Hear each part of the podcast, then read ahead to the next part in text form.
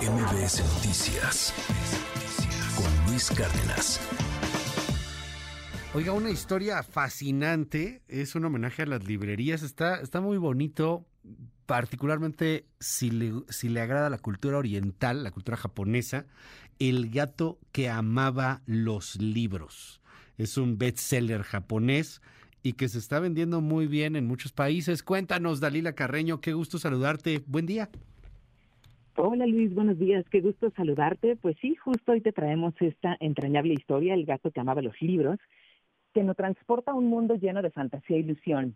Fíjate Luis, es protagonizada por un joven llamado Rintaro, quien luego de la muerte de su abuelo, que además era su único pariente, se queda al frente de una librería de viejo que tendrá que cerrar. En esa sanda, cuando de pronto se le aparece un gato amarillo llamado Tora, con quien emprenderá una emocionante aventura para salvar los libros. La misión del exigente felino consiste pues en salvarlos porque ya están en peligro de extinción. Imagínate, van a tener que pasar por cuatro laberintos en donde se van a encontrar con muchas obras que están, digamos, encerradas bajo llaves sin posibilidad que nadie más las vuelva a leer. En otro sitio están los libros que constantemente son recortados. Así que pues justo la idea es esa, ¿no? Irlos salvando como bien lo comentas, el autor japonés Sosuko Natsukawa, pues es una de las figuras más importantes hoy en día dentro de la literatura, ha ganado premios como el de los libreros de su país y esta obra pues además ya se ha convertido en, en un gran éxito que se ha publicado en más de 23 países.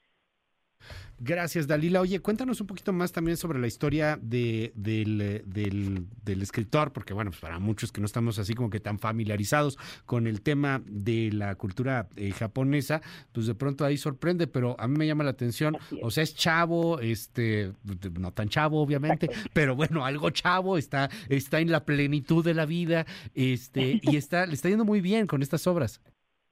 Así es, no, sí está chavo mi Luis, tiene 45 y además es médico, lo cual es bastante interesante, ¿no? Cómo decide pues compaginar esta carrera de doctor también con su amor por las letras, así que pues un ejemplo más de de todo lo que se puede, pues uno ir cultivando con todo lo que se ve alrededor del mundo, con en Japón y con y pues esto como bien dices es una carta de amor a la lectura en forma de fábula, un tanto realismo mágico también.